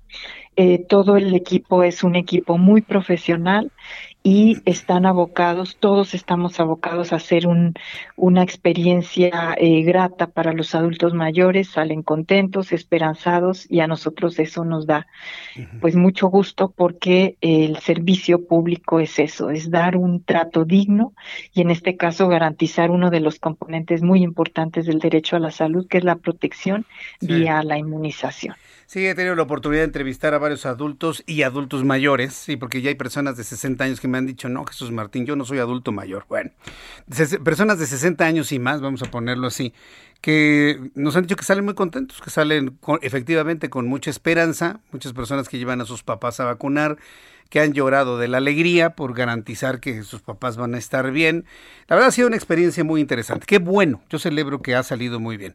En cuanto a las reacciones que han representado algunas personas, como cuántas personas de todos estos 430 mil que han vacunado han registrado reacciones adversas desde alguna comezón, algún estornudo, algún malestar, hasta lamentablemente dos personas fallecidas. ¿Qué es lo que nos comenta sobre ello? Eh, han sido básicamente reacciones moderadas, leves, en el momento de, poco después de la aplicación, pero es solo malestar local. De esas tenemos más o menos 10 al día en cada una de las sedes. de molestia, cierta irritación, un poco de dolor donde se aplicó la vacuna, pero eso es, digamos, habitual y es leve. Reacciones como tales a la vacuna asociadas al biológico, solo hemos tenido dos reacciones alérgicas eh, graves que fueron resueltas sin mayor problema. O sea, sí fueron graves, pero eh, se resolvieron. Y no hemos tenido ningún fallecimiento asociado al biológico. Mm, ahora, las personas que murieron, ¿en consecuencia de qué murieron? ¿Qué, qué explicación se está dando sobre estos dos casos? Es solo un caso de Nazcapotzalco que después de algunas horas de aplicada el biológico, la persona presentó un desvanecimiento, pero es una persona con antecedentes de enfermedad cardíaca y fue un infarto. Lo que ocurrió. Era una persona hipertensa, diabética, que ya tenía una evolución grave de su enfermedad, tenía enfermedad isquémica del corazón, eh, incluso había estado hospitalizado, estaba programado para cateterismo y por lo tanto no está asociado a la vacunación. Es decir, ya se comprobó que la vacuna no desencadenó el infarto, digo, ante todas las comorbilidades que tenía la persona. Exacto. Ya, ya, ya eso ya está. ¿Y la familia está conforme y de acuerdo en ese diagnóstico? Sí, sí, sí, desde luego. De hecho, con la familia es con quien se hace toda la investigación y se tenían todos los datos, toda la información. Correcto. Ahora bien, eh, ¿cuáles son las vacunas que se están aplicando aquí en la Ciudad de México? Porque como se di, como dice el dicho popular, tenemos de chile, de dulce y de manteca. Se habla de la de Pfizer, se habla de la Sputnik, se habla de la AstraZeneca. ¿Cuáles son las que se están aplicando aquí? ¿Y le están informando a la gente qué vacunas se está aplicando para no estarlas mezclando en las segundas dosis? Claro que sí, no solo se informa, sino se anota el lote de la vacuna y cuándo eh, sería el tiempo para su segunda dosis. Hemos tenido personal de salud se ha estado vacunando con Pfizer. Las primeras alcaldías que fueron eh, Milpalta, Coajimalpa y también eh, Magdalena Contreras con AstraZeneca. Y luego seguimos con el bloque de Sputnik, que es ahí se vacunó Xochimilco, Tláhuac y también Iztacalco. Y luego vacunamos con Pfizer, que es la que estaba disponible, Miguel Hidalgo y Azcapotzalco, que terminamos de vacunar mañana. Todavía hoy estuvimos vacunando y mañana se concluye en la alcaldía de Azcapotzalco. Y vamos a empezar con Coronavac de, de Sinovac en Venustiano Carranza. Entonces, efectivamente son distintos biológicos, pero por eso es la insistencia que sean personas de más de 60 años y más y residentes de la alcaldía, porque eso nos permite tener una logística y además un seguimiento epidemiológico y una cobertura universal con cierto tipo de vacuna, con la que le tocó a la alcaldía. Bien, pues secretaria Oliva López, yo le agradezco mucho que me haya tomado la llamada telefónica. Pues enhorabuena, porque las cosas van bien, en orden, la gente está reaccionando de una manera muy favorable, también muy ordenada. Eh, yo, la verdad la, quiero felicitar por ese logro. Hay que reconocer cuando las cosas salen bien. Que nos gustaría que fueran millones de vacunas diarias las que se aplicaran, ¿no? Como en Estados Unidos, pero ya poco a poco iremos incrementando la velocidad de vacunación para todos los sectores de la población. Yo le agradezco mucho, secretario, el que me haya tomado la llamada telefónica. Muy buenas noches. Con, gusto, buenas noches. Que le vaya muy bien, hasta luego. Es la secretaria de Salud del Gobierno de la Ciudad de México. Son las 7 con 20 las 7 con 20, hora del centro de la República Mexicana. Vamos a darnos una vueltecita por el mundo, ¿qué le parece? Revisemos toda la información internacional de las últimas horas con Giovanna Torres. La expresidenta interina de Bolivia, Janine Áñez, y dos de sus exministros permanecerán en la cárcel cuatro meses, tras ser acusados por una jueza de terrorismo y golpe de Estado. La Agencia Espacial Europea informó que la contaminación atmosférica de China alcanzó niveles muy altos comparados con la vida antes de la pandemia de COVID-19 y que empeorará debido a una tormenta de arena. Los sacerdotes y ministros de la Iglesia Católica no pueden bendecir uniones entre parejas del mismo sexo. De lo contrario, estas bendiciones no serían lícitas, informó el Vaticano. El Papa Francisco agregó que no pretende ser una forma de discriminación injusta, sino más bien un recordatorio de la verdad del rito litúrgico. Siete cohetes atacaron una base aérea con tropas estadounidenses al norte de Bagdad, en Irak, informó una fuente de seguridad. Este es el último episodio de una serie de bombardeos de los que Washington responsabiliza a facciones proiraníes. Chile volvió a imponer cuarentena total a los nueve municipios de Santiago, tras reportarse este lunes por quinto día consecutivo más de 5.000 nuevos casos de coronavirus. Los gobiernos de Francia, Italia y Alemania anunciaron la suspensión momentánea del uso de la vacuna AstraZeneca ante denuncias por probables efectos secundarios. Los tres países indicaron que la suspensión fue tomada por precaución a la espera de una recomendación de la Agencia Europea de Medicamentos. Para Noticias de la Tarde, Giovanna Torres. Muchas gracias por la información, Giovanna Torres. Gracias por todo lo que sucede en el mundo. Cuando el reloj marca las 7.22, las 7.22, quiero agradecer mucho sus comentarios que están llegando a través de nuestras plataformas. En esta ocasión de Twitter, muchas gracias a nuestros amigos que nos escriben en Twitter. Quiero recordarle a nuestros amigos, me siguen preguntando que por qué no hay chat en YouTube. Lamentablemente, pues tuvimos una contaminación de chairos. Perdón, pero pues es la verdad. Enviados, ya, yo ya sé por quién, ¿no? Pero evidentemente estamos haciendo la, investigación correspondiente. Estaban clonando cuentas, imagínense, agrediendo a las personas. Todo porque simplemente no les gusta que digamos aquí lo que decimos. O sea, la intencionalidad de vulnerar la libertad de expresión. Porque nadie ha insultado a nadie, ¿eh?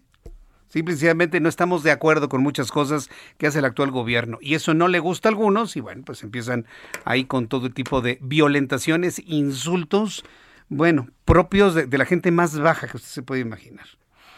Y bueno, pues ante esa realidad lo que tuvimos que hacer fue eh, eliminar el chat de manera temporal hasta nuevo aviso. Pero mire, tenemos a las miles de personas que siempre nos ven a través de nuestra transmisión en YouTube y les invito para que me den su like, por favor. Ya saben que con el like más personas nos, nos pueden, nos pueden ver. Saludo a Julio Romero, muchas gracias. A Mark, a Julia Williams, a Claudia Tapia, muchas gracias Claudia por tus comentarios. Rubén Martínez Sánchez.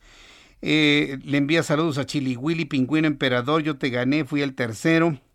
Eh, Dice Sergey Montaigne, Jesús Martín, ¿cómo es posible que Joe Biden ya vacunó más mexicanos en su país que nuestro presidente en el propio? De dar vergüenza. Pues porque en Estados Unidos tienen más, eh, tienen más vacunas, tienen más millones de vacunas. simplemente, y también viven muchos mexicanos allá. ¿Sabe también en dónde han vacunado muchos mexicanos? ¿Saben dónde? ¿Saben qué país del mundo? En Israel. ¿No sabe usted la cantidad de mexicanos que hay en Israel? En la ciudad de Tel Aviv, en la ciudad santa, en la tierra santa y todas las márgenes del mar de Galilea. Allá en Israel se ha vacunado el 98% de la población objetivo. Y yo sé de, personas jóvenes que están trabajando en Israel que ya fueron vacunadas hasta con la segunda dosis. En Israel. Gente de 30, 35 años. Que están trabajando allá, mexicanos. Entonces, bueno, pues es un fenómeno que es mundial en donde hay dinero y en donde hay vacunas. Voy a los anuncios, regreso enseguida. Le invito para que me envíe un mensaje a mi cuenta de Twitter, arroba Jesús Martín MX. Escuchas a Jesús Martín Mendoza con las noticias de la tarde por Heraldo Radio, una estación de Heraldo Media Group. Heraldo Radio.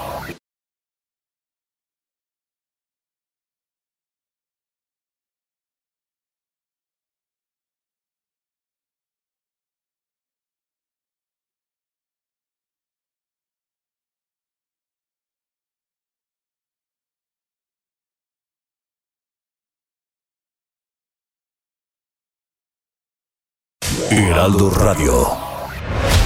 Escucha las noticias de la tarde con Jesús Martín Mendoza. Regresamos.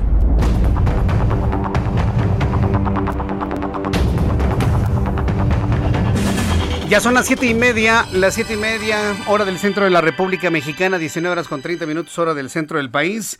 Vamos con la siguiente información que me parece la siguiente entrevista que es muy importante tomando en cuenta eh, Vaya, ¿cómo se convirtió el estado de Guerrero en el centro de la noticia, donde se atrajeron todos los reflectores informativos por las razones que usted ya conocemos?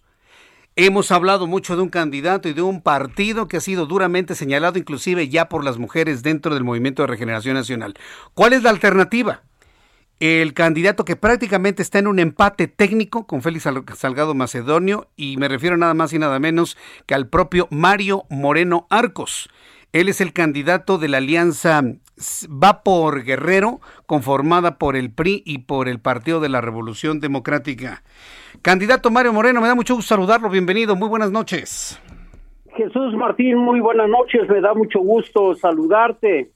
Muchas gracias por estar aquí con nosotros. El primer día y arrancó fuerte y duro su campaña. ¿Qué porcentaje del estado de Guerrero ya ha visitado en estos días, candidato? Sí, por supuesto, Jesús Martín, eh, desde el primer minuto del primer día que la ley nos permitió hacer campaña, arrancamos fuertemente y hoy te puedo decir que he visitado las siete regiones del estado, tocando los municipios más importantes. hemos ido avanzando muy bien, esta alianza se ha ido consolidando al paso de los días. Hoy ya en este décimo día de campaña, eh, te puedo decir que vamos bien, iniciamos todavía con, con este con algo desfavorable en cuanto a las encuestas hacia la alianza que yo encabezo, pero hoy hoy como tú lo has señalado, eh, estamos prácticamente ya en un empate técnico, vamos bien y tenemos mucha confianza, mucha fe en que las y los guerrerenses nos van a eh, dar su confianza, nos van a refrendar su confianza este próximo 6 de junio. ¿Sabe qué causó mucho impacto y sobre todo muchos comentarios favorables que yo pude leer en mis redes sociales? El arranque de su campaña eh, aludiendo a dos mujeres importantes en su vida, su mamá y su esposa ese arranque, ese comentario, esos abrazos que pudimos ver, pues reflejaron mucha confianza en las mujeres del estado de Guerrero, pues que han señalado ciertas cosas que ya conocemos como noticia. ¿Usted cómo lo ve y cómo está usted hablándole a las mujeres de Guerrero? Mira, Jesús Martín, eh, lo que hemos buscado, por supuesto, es que las mujeres estén en el centro de atención en el centro eh, con todo el respeto posible. Eh, cuando yo fui y inicié con mi registro, estuvo mi señora madre, estuvo mi esposa, me acompañaron ahí porque ellas han sido quienes me han acompañado toda mi vida. Y que por supuesto esto me da una fortaleza extraordinaria para poder ir y tocar a las demás mujeres del Estado, como lo hice el pasado domingo, hace ya nueve días, donde hice y firmé un compromiso, diez compromisos por las mujeres de Guerrero. Esos diez compromisos que los estamos llevando, socializando a todas las regiones, están incorporados eh, principalmente y muy encaminados con el tema de que en este estado que no puede haber alguien que ofenda, que maltrate a una mujer y ande libre en la calle. Son parte de los compromisos, podemos o debemos generar condiciones para que las mujeres en Guerrero vivan una vida libre de violencia. He eh, incorporado en esa propuesta que el 50% de los cargos de la administración pública estatal va a ser ocupado por mujeres, pero no solamente eh, cargos de relleno, cargos relevantes que puedan incidir y participar de manera muy positiva en la construcción de, un desarrollo de este Estado. Este, entre otros, el tema de la fiscalía, que podamos eh, crear una fiscalía especializada en delitos contra las mujeres, entre otros, eh, Jesús Martín. Correcto. Ahora, eh, hemos estado viendo a, lo largo de, todos estos días un, cambio en las condiciones de intención de voto en el estado de Guerrero donde pues algunos que iban a votar por el otro partido político pues ya manifiestan claramente votar por la, alianza va por Guerrero, pero también hay una gran cantidad de indecisos todavía. Sé que falta todo el camino en esta intensa campaña, pero ¿cuál, ¿cuál es el mensaje para los indecisos? ¿Cómo convencer a esos indecisos que sin duda alguna van a generar eh, que, la balanza se mueva de manera favorable? ¿Cómo, ¿Cómo los va a convencer Mario Moreno? Mira, precisamente es lo que tendremos que trabajar en estos próximos 80 días que nos restan de campaña, poder tocar, poder ir a todas las regiones, poder tocar puertas, poder tocar corazones y, decirles quién es Mario Moreno, un hombre de familia, un hombre de cuna humilde, sí, que se forjó en la cultura del esfuerzo. Yo fui bolero aquí en Chilpancingo de niño, yo pasé mucho tiempo en la calle vendiendo periódicos, vendiendo chicles, vendiendo gelatinas, me formé, trabajé, he ido a seis elecciones, he ganado seis elecciones, todo gracias a que he tenido como privilegio, pero sobre todo como oportunidad de vida, el poder estar cerca de la gente. Eso me ha fortalecido mucho y ha fortalecido mi carrera política. Mario Moreno es un hombre que se ha manejado con honestidad y con transparencia. Eso es lo que vamos a vender al electorado que hoy todavía está indeciso. Mario Moreno es un hombre que tiene experiencia, que ha dado resultados, ha estado en la administración federal, estatal, municipal y he dado resultados, ahí están.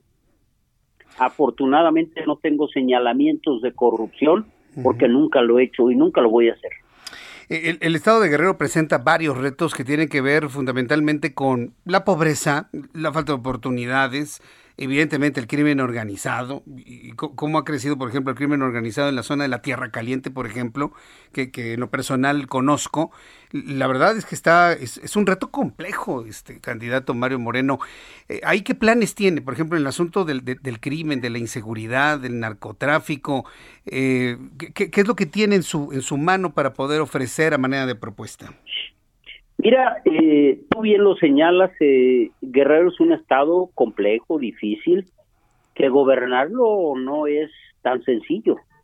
Es eh, algo complicado, es un estado de contrastes, es un estado que tiene sí mucha riqueza, pero también tiene mucha marginación y pobreza, que tiene también un problema latente todavía de inseguridad, que se ha ido avanzando, Jesús, se ha ido avanzando afortunadamente y hoy podemos señalar que si hace cinco años éramos el estado número uno en homicidios dolosos, hoy ya no estamos en ese deshonroso primer lugar, andamos allá por el noveno, décimo, hace falta mucho por hacer, hay que construirlo todos los días, pero hay que lograr primero esa gran unidad que necesitamos en Guerrero esa alianza que se necesita con todos los sectores de Guerrero para que realmente podamos impulsar eh, esa legítima aspiración de los guerrerenses, de que podamos transitar, de que podamos salir del cabuz del desarrollo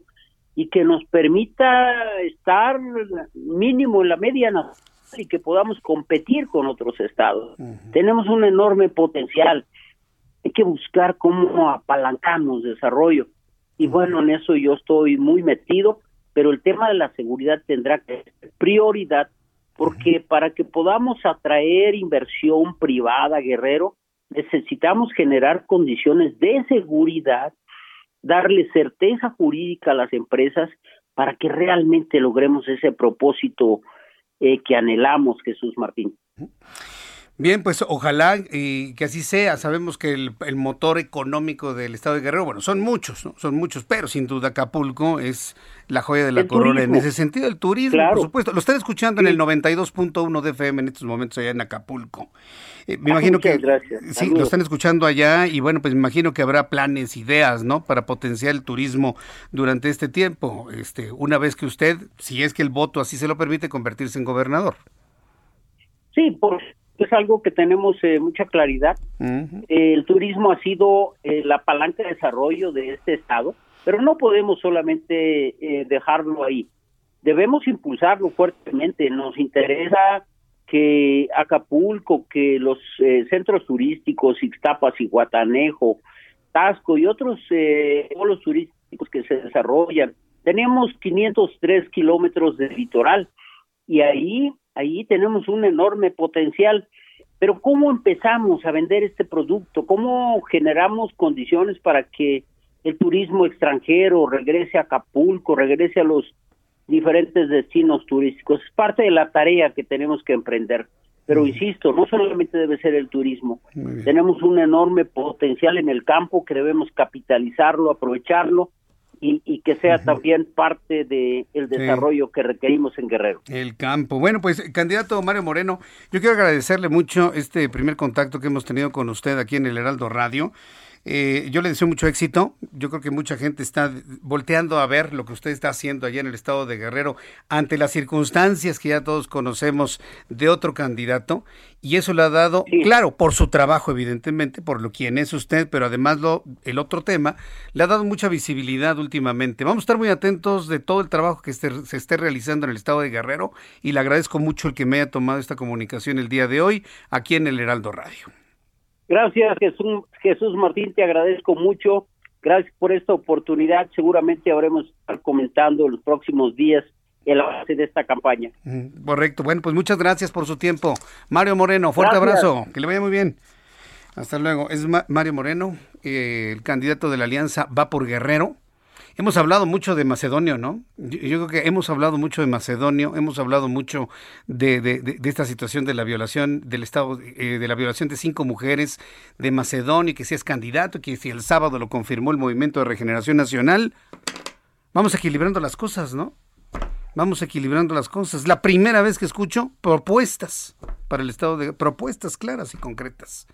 La idea es que los candidatos con los que platiquemos, de todos los partidos, porque aquí vamos a platicar con candidatos de todos los partidos, eh, en, todo lo que es el marco esto de Ruta 2021, la idea es de que podamos presentarle a usted propuestas para que usted decida finalmente. Esa es la idea fundamental de Ruta 2021, que usted tenga herramientas, herramientas para poder, herramientas para poder de alguna manera tomar una decisión el próximo 6 de junio. Son las 7 con 42, las 19 horas con 42 minutos hora del centro de la República Mexicana. Como todos los lunes, me da mucho gusto saludar a Gerardo Rodríguez, experto en seguridad, columnista del Heraldo de México. Mi querido Gerardo, ¿cómo te va? Bienvenido, muy buenas noches. Muy buenas noches, Jesús Martín. Pues sigamos hablando de elecciones, pero si te parece, sumémosle la variable de seguridad. Sí, adelante. Eh, vamos con eh, tres estados el día de hoy. Nuevo León, Querétaro y Sinaloa. Nuevo León, gobernado por el primer gobernador independiente, tiene un 75% de rechazo de su gestión. Es decir, solamente dos de cada diez neoloneses aprueban su gobierno. Por supuesto, el tema de la inseguridad es el principal problema que aqueja a los ciudadanos. El 70% de los encuestados dicen tener como preocupación principal la inseguridad. Y un lejano, pero segundo lugar, el desempleo y la salud, cada uno con 37%.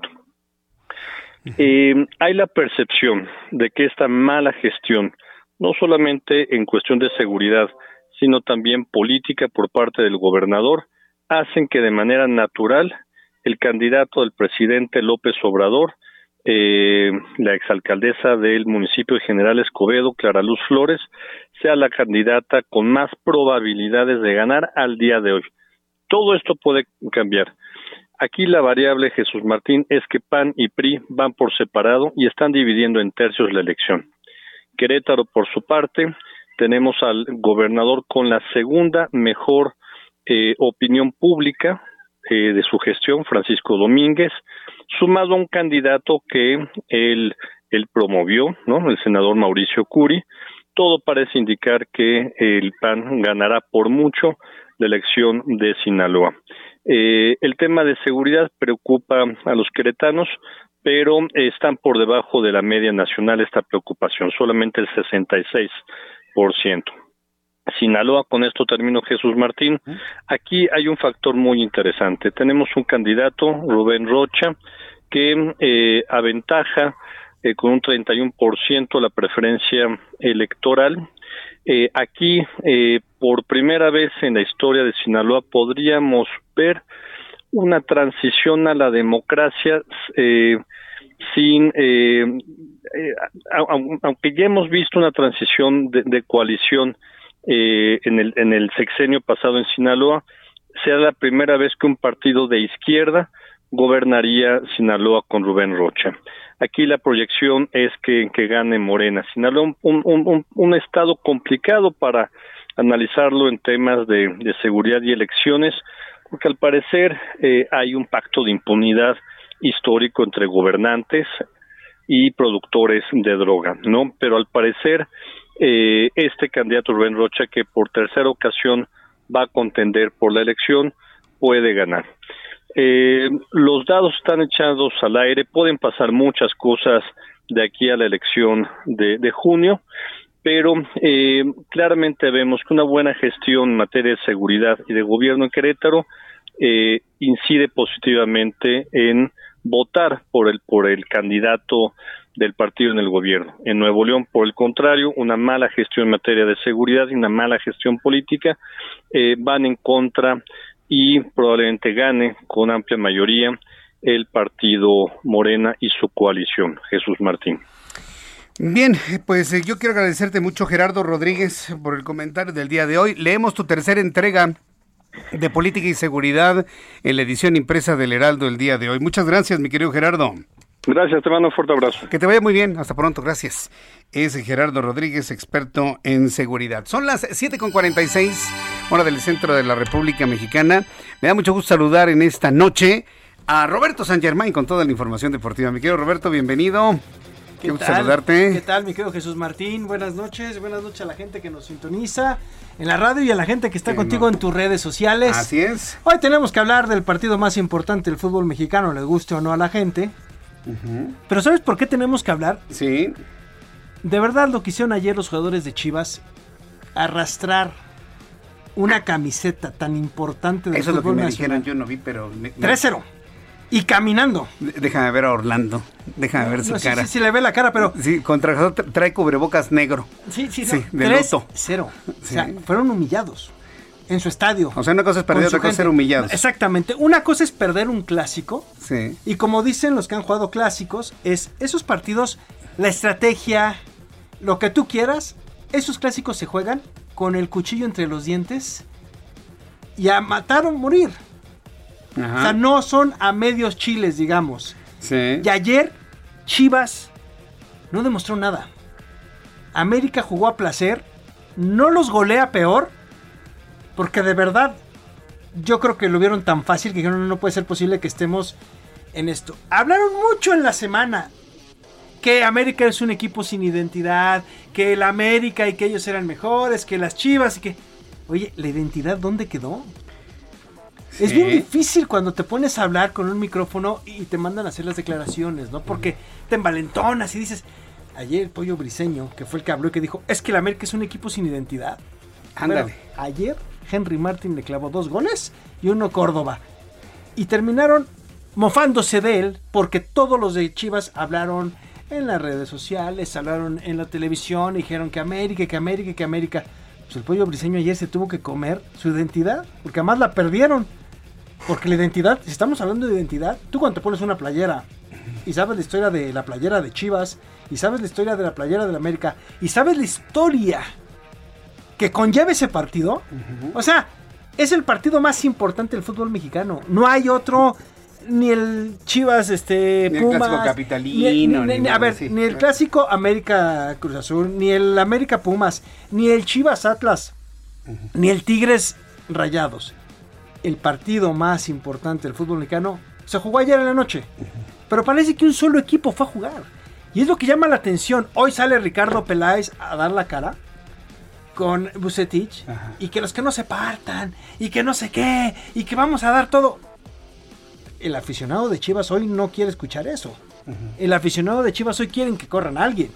Tienen que poner, tienen que hacer algo. Están re buenos para las fiestas. Eso sí, ¿eh? para la fiesta, Alexis Vega, este, eh, ¿quién te, Antuna, el Chicote Calderón.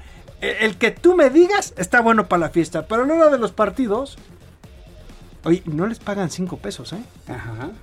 Se gastaron 50 millones de dólares en contrataciones. Lo de ayer fue vergonzoso. O sea, sí realmente yo no le voy a las chivas, pero ver un equipo de tanta importancia, presentarte a jugar así, de verdad que es una burla. y, de, y, de, y, lo peor de todo, decirte profesional. Oye, te están pagando por ir a jugar. Sí, claro, eso es una chamba, es un trabajo. O sea, y lo haces con... ¿Cómo te puedes decir? La palabra sería con... Que, con apatía, con desdén. Una apatía, un desdén, una flojera, un me vale.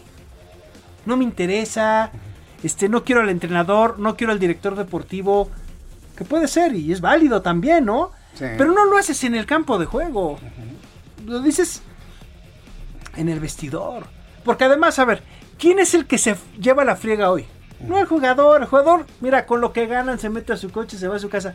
Es el seguidor, el que compra las playeras gracias a ese les pagan esos sueldos, gracias a ese que los va a ver, gracias al que paga los paquetes por ver a su equipo. Ese es el que está sufriendo hoy. Las burlas. Ayer sacaron muchos videos y la gente estaba enojadísima. O sea, realmente enojadísima y es de sorprender. Por eso quería tocar el tema contigo del Clásico Nacional. Porque antes tuve esos partidos. Antes se daban unas guamisas. A mí me tocaron ver en los ochentas unas golpizas de, de las ganas con las que jugaban. Hoy lo han querido minimizar. Yo creo que de repente algunos directores técnicos. Pero no puedes minimizar ese partido.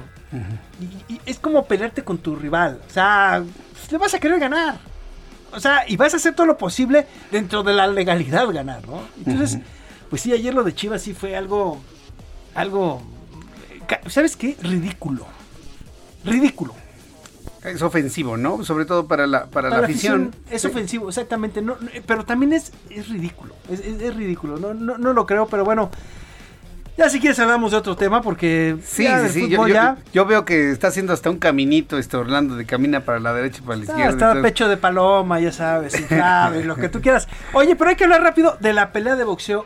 Qué gran pelea la del sábado por la noche del Gallo Estrada contra el Chocolatito González. Gran pelea del mexicano, también del nicaragüense. Cualquiera de los dos pudo haber ganado. Voy a ver la repetición. Fueron 12 rounds buenísimos. Tienen récord de tirar golpes. Más de 2.000 golpes. 2.000 golpes. Entre los dos. Es un peleo, no, no, no. Los 12 rounds se dieron con todo. No fue de que me aguanto. Es más, yo te puedo decir una cosa. Es raro ver una pelea de boxeo en donde no se agarren. En esta no se agarraron, no hubo un solo abrazo, o si hubo uno, nada más. Fue buenísima la pelea. Es yo creo que la mejor pelea de lo que va del año y va a terminar siendo una de las mejores peleas del año, si no la mejor pelea del año. Gana Estrada en decisión, tiene su revancha de hace ocho años. Pero aquí lo interesante es que va a haber una tercera pelea, te puedo asegurar, y se van a volver a dar un entre entre el nicaragüense y el mexicano. Y algo que sí hay que decir, ¿eh? Cualquiera pudo ganar en esa decisión, ¿eh? Si se le hubieran dado el chocolatito, la gente hubiera dicho también. Yo creo que lo más justo hubiera sido un empate. Pero fue buenísimo. Fíjate que, qué contraste nos has dado hoy. El mal espectáculo para el aficionado en este partido de fútbol y este gran espectáculo de golpes. Sí.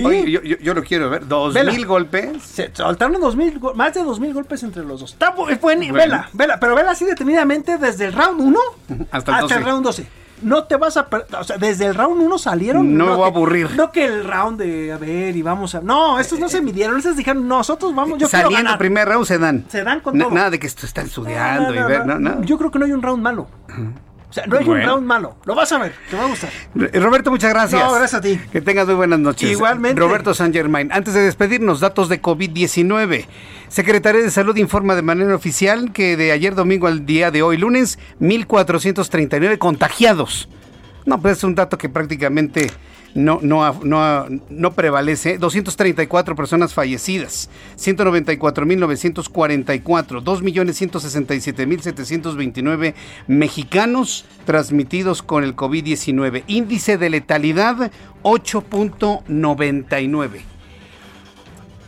Eh, Correcto, gracias. Me están informando en estos momentos, noticias de último momento, que Venezuela está suspendiendo la aplicación de la vacuna de AstraZeneca.